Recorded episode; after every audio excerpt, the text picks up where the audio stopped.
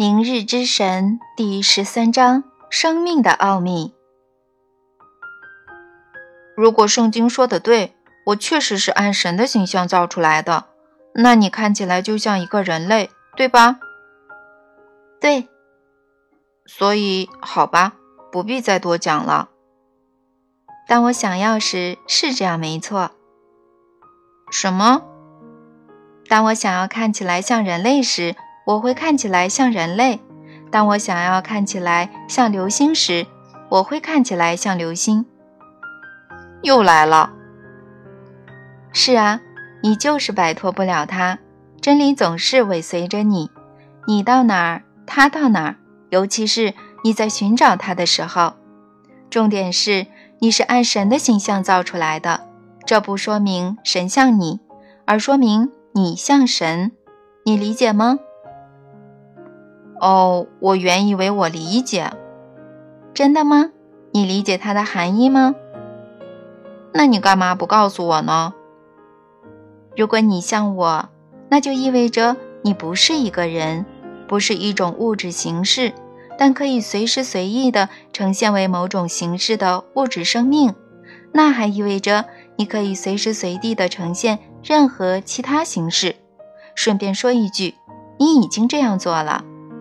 那意味着你是纯粹的能量，你具有创造的力量，你表现为一种源泉，其间流出的是无限智慧与无条件的爱。那意味着你不是你的身体，而是环绕你身体并创造它的本质。那意味着你是生命本身，是生命本身在特定时间以特定方式的呈现，因为那样做使你高兴。啊，我第一次听说，可它不总能让人高兴。的确，对很多人来说，多数时间里它让人扫兴。这是因为你们忘记了你们是谁。在你们的想象中，你们与我分离，你们与生命分离，你们与彼此分离。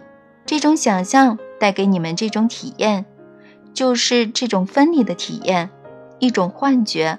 使你们体验到缺乏或不足，另一种幻觉，一种幻觉造成另一种幻觉。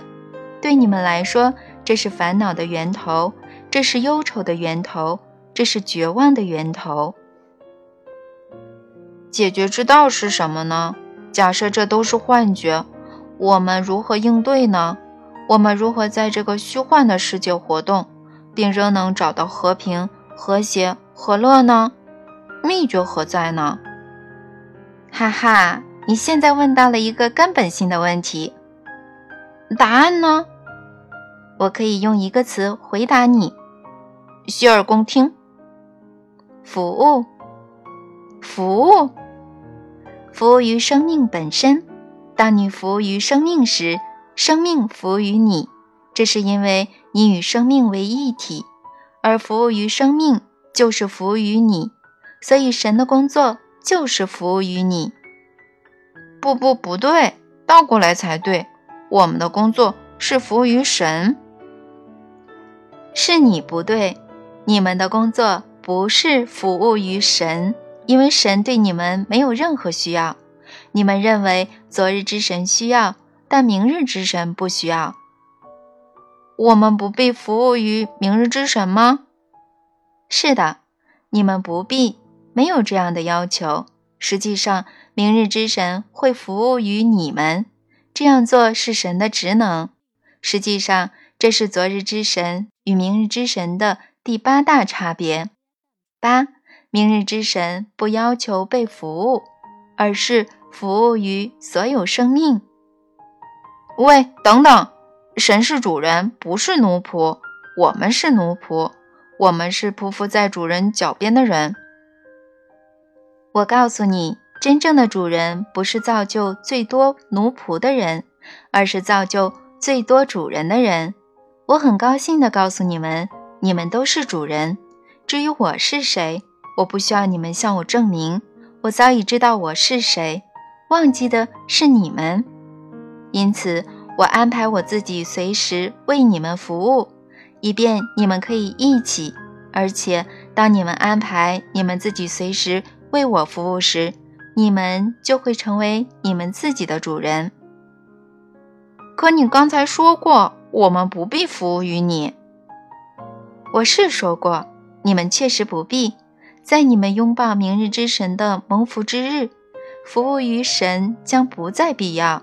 然而，当你们确实出自于自由意志服务于神之时，你们证明了，你们没有任何需要，你们拥有所有的一切，而你们的最大乐趣就在于将你们的所有献给神，而这就是主人的定义。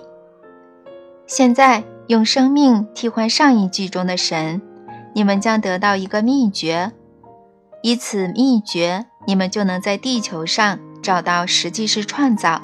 和平、和谐与和乐。无论你想什么、说什么、做什么，都要预服于生命。问问你自己：这种思想是提升生命，还是贬低生命呢？这种话语是丰富生命，还是耗损生命呢？这种行为是支持生命，还是危害生命呢？当你的意志是维护你在地球上所知的生命时，这些问题以及你提供的答案将变成一种自动的过程，一种你甚至不必思考的过程。因为当维护生命成为你的意愿时，你总会预服于它。然而，如果你认为自己缺乏什么东西时，你就无法预服于生命，你将一直服务于你的需要。在能够服务于生命之前，你总是先去寻求满足那些需要；而另一方面，如果你知道你是生命，你马上就会明白，服务于生命就意味着服务于你自己。这是所有大师上路的方式。圣雄甘地、特丽莎修女，是的；马丁路德金，是的；还有你。我不，我可不敢把自己放入他们的行列。这就是你的问题所在。我知道，我知道，但是我就是无法想象自己达到那种境界。你所说的都是伟人，他们是改变了世界的人。幸亏他们没有这么狭隘地看待自己。是的，幸亏。可是，如果我想换种方式看待自己，那我该怎么做呢？那就一点儿也别想着你自己，而是只想你的自我。这是什么意思呢？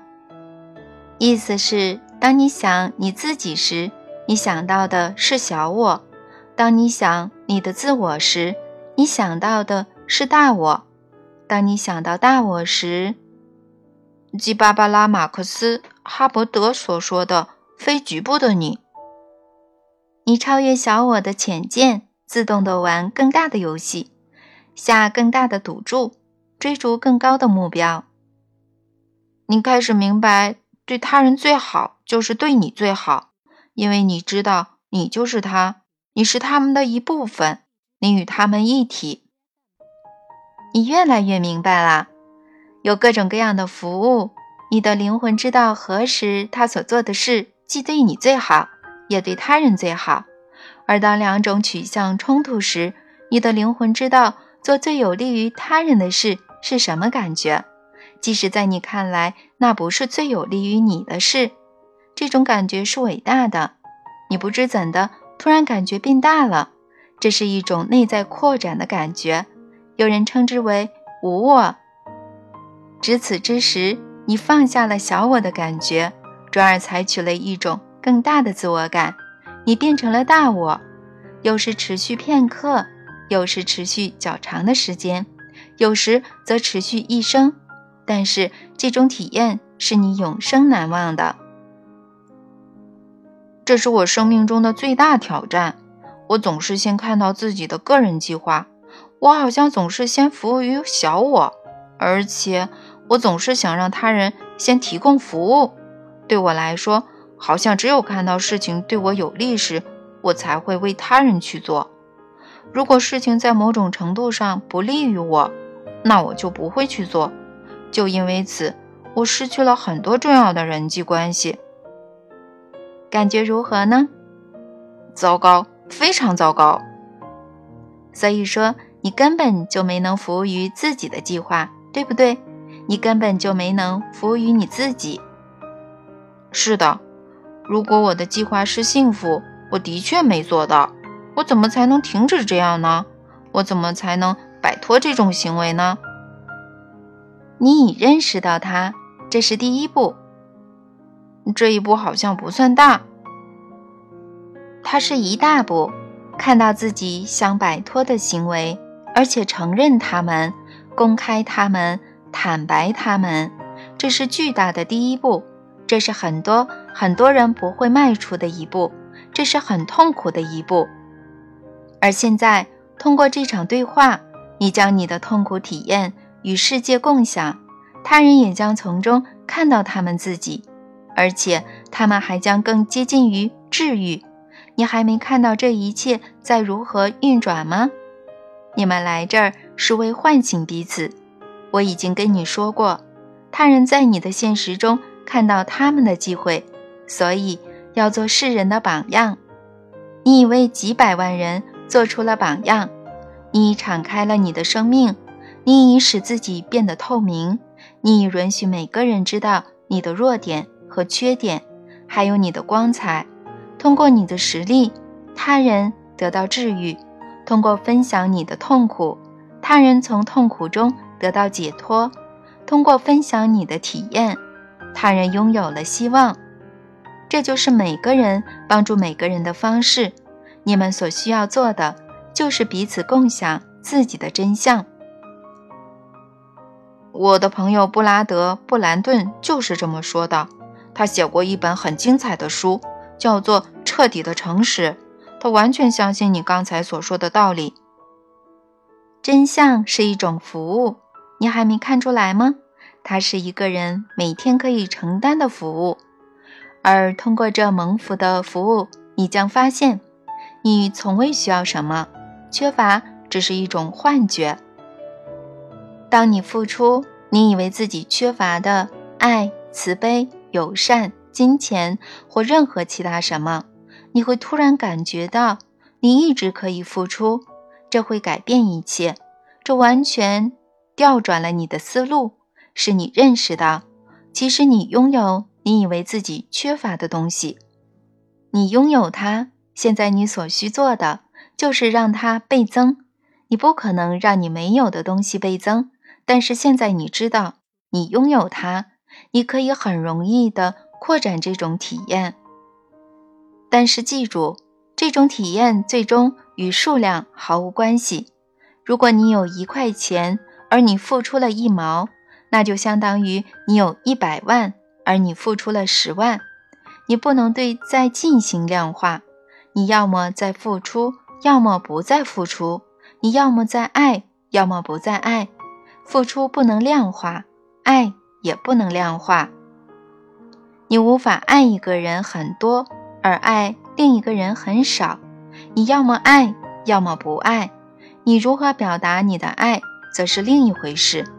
爱可以用很多方式进行表达，但如果是爱，它就无任何条件，更别说什么可量化性。那么说，如果我更全面地承担这种服务，那在更多时间里，我的生命就会有活力。你的生命一直有活力，只是在它没满足你的需要时，你才说它没活力。可是，这不正是生命没活力的很好定义吗？不是，这是个很差的定义。无论你知道与否，你的生命一直有活力。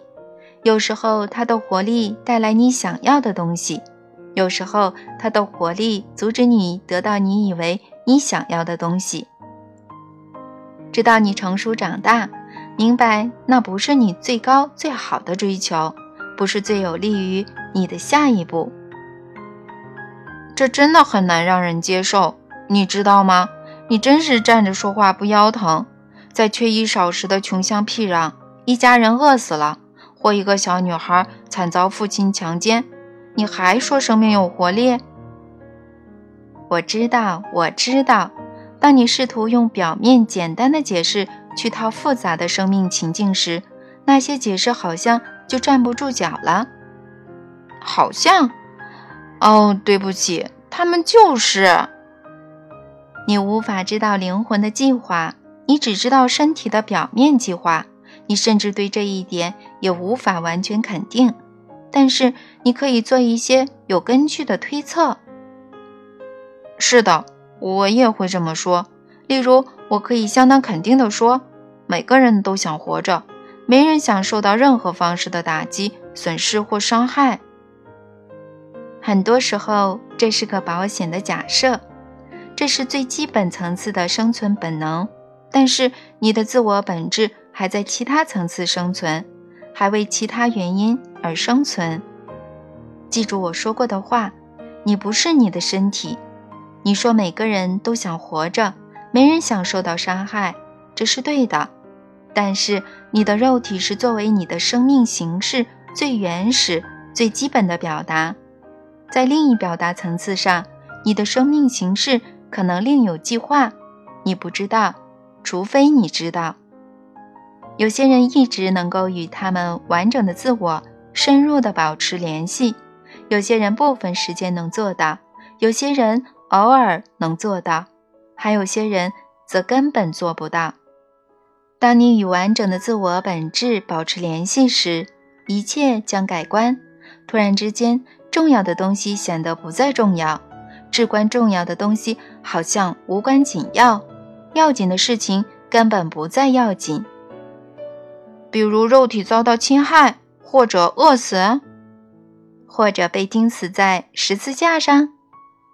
不公平！这里我们没人是神。纠正你，这里你们都是神。不是已写过你们都是神吗？